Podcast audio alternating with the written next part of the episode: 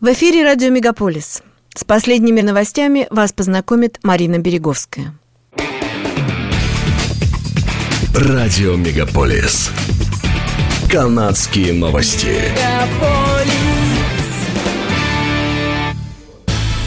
Канада заявила, что согласилась выплатить около 2 миллиардов долларов для урегулирования последнего из серии судебных исков о возмещении ущерба, причиненного коренным народам через систему обязательных школ-интернатов, которую Национальная комиссия назвала культурным геноцидом. Решение, которое должно еще быть одобрено судом, удовлетворит исковые требования, подданные представителями индейцев, которые настаивали на компенсации за разрушение их культуры культуры и языков. Тысячам учащихся из числа коренного населения, получивших образование примерно в 130 школах-интернатах с 19 века по 1990-е годы, запрещалось иногда с применением насилия говорить на языках своих предков и практиковать их традиции. Детей из числа коренного населения иногда силой забирали из их семей и отправляли в школы, которые в основном находились в ведении церквей. Считается, что тысячи учащихся погибли в школах школах от болезней, недоедания, безнадзорности, несчастных случаев, пожаров и насилия, пишут канадские СМИ. Трехлетний план по декриминализации тяжелых наркотиков был объявлен в Британской Колумбии, передает канал CTV. Согласно новым правилам, вступившим в силу 31 января, гражданам, достигшим 18 лет, разрешается иметь при себе не более 2,5 граммов тяжелых наркотиков. Отмечается, что 2016 года, когда была объявлена чрезвычайная ситуация в области здравоохранения, в Британской Колумбии от передозировки наркотиков умерло более 10 тысяч человек. Власти утверждают, что легализация наркотиков должна помочь облегчить решение проблемы. В рамках подготовки к легализации наркотиков было напечатано 140 тысяч листовок с новыми правилами. Они были розданы полицейским для распространения среди наркоманов. Также планируется проведение уроков в школах, на которых будет рассказываться о декриминализации наркотиков. Согласно новому отчету Council of Canadian Academies, дезинформация о COVID-19 привела к гибели примерно трех тысяч человек, а расходы канадской системы здравоохранения на финансирование больниц и отделений интенсивной терапии превысили 300 миллионов долларов. В докладе под названием Fault Lines утверждается, что если бы те, кто отрицал существование COVID-19, прошли вакцинацию, это привело бы к уменьшению числа случаев заражения вирусом примерно на 200 тысяч человек и значительному уменьшению числа госпитализаций в 2021 году. Распространение заведомо ложной информации способствовало тому, что более двух миллионов канадцев отказались от вакцинации. Авиакомпания WestJet временно приостановила выполнение трансатлантических рейсов из Торонто, Галифакса и Ванкувера в Европу.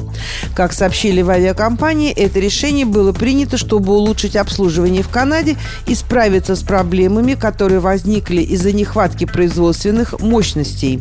WestJet отметили, что они намерены вернуть авиарейсы в Европу уже в 2024 году. Клиентам, которые забронировали билеты в Европу, была предоставлена возможность организовать альтернативные поездки или вернуть потраченные средства, сообщили в авиакомпании. В Канаде впервые за 24 года сменился самый продаваемый автомобиль.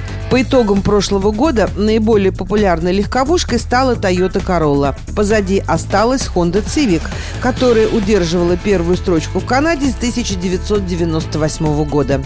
Любопытно, что рокировка случилась на падающем рынке. Продажи линейки Corolla упали на 17%, а спрос на семейство Civic обвалился на 31%. Аналитики считают, что Toyota Corolla роли удалось перехватить лидерство за счет более широкого ассортимента моделей, более низкой стартовой цены и наличия модификации с полным приводом. По Honda ударили отголоски проблем, связанных с коронавирусом. Производство семейства Civic снизилось на 23% из-за нехватки полупроводников в цепочке поставок. Мэр Брамптона предлагает запустить пилотную программу по борьбе со значительным ростом числа автомобильных угонов. В рамках программы жителям города будут раздавать бесплатные чехлы для защиты автомобильного ключа от сканирования. Патрик Браун сказал, что тысячи автовладельцев в пяти районах Брамптона бесплатно получат подобные ключницы. По словам мэра, этот предмет стоит 6 долларов, но может уберечь автомобиль стоимостью 60 тысяч долларов от угона менее чем за 60 секунд. По данным региональной полиции, в прошлом году в районе Пил было совершено 5811 угонов автомобилей. Канадская сеть кинотеатров Cineplex планирует в этом году открыть первый в своем роде развлекательный комплекс недалеко от Торонто. В Cineplex Junction Erin Mills будет представлен ультрасовременный кинотеатр с новейшими технологиями и удобными креслами, а еду и напитки доставят прямо к тому месту, где вы сидите. Помимо кинотеатра, в развлекательном центре разместится пространство для проведения мероприятий и представлений, сцена для выступлений музыкантов и место для проведения показов под открытым небом. До и после киносеанса посетители Junction смогут окунуться в мир виртуальной реальности, поиграть в видеоигры или игровые автоматы. В фудхолле развлекательного комплекса можно будет перекусить, выпить вина или пиво.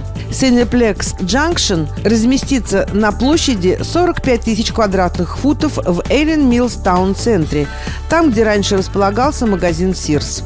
Точная дата открытия данного развлекательного центра неизвестна, однако представители Cineplex заявили, что комплекс будет рад поприветствовать посетителей в 2023 году. Подобный комплекс уже открыт в Виннипеге с декабря прошлого года. Городские власти Торонто предупреждают население о приближении экстремально холодной погоды. Дневные максимумы останутся ниже нуля, а утренние минимумы в течение большей части недели будут выражаться двузначными цифрами со знаком минус. Особенно холодно будет в выходные дни, когда температура опустится значительно ниже минус 20 градусов. В городе откроются обогревательные центры для бездомных людей. Три из них уже начали работать в понедельник на Джон-стрит и Чорч-Эвеню, а также в Скарборо-Цивик-центре. Это были канадские новости на радио «Мегаполис Торонто», которые для вас провела Марина Береговская. Не переключайтесь.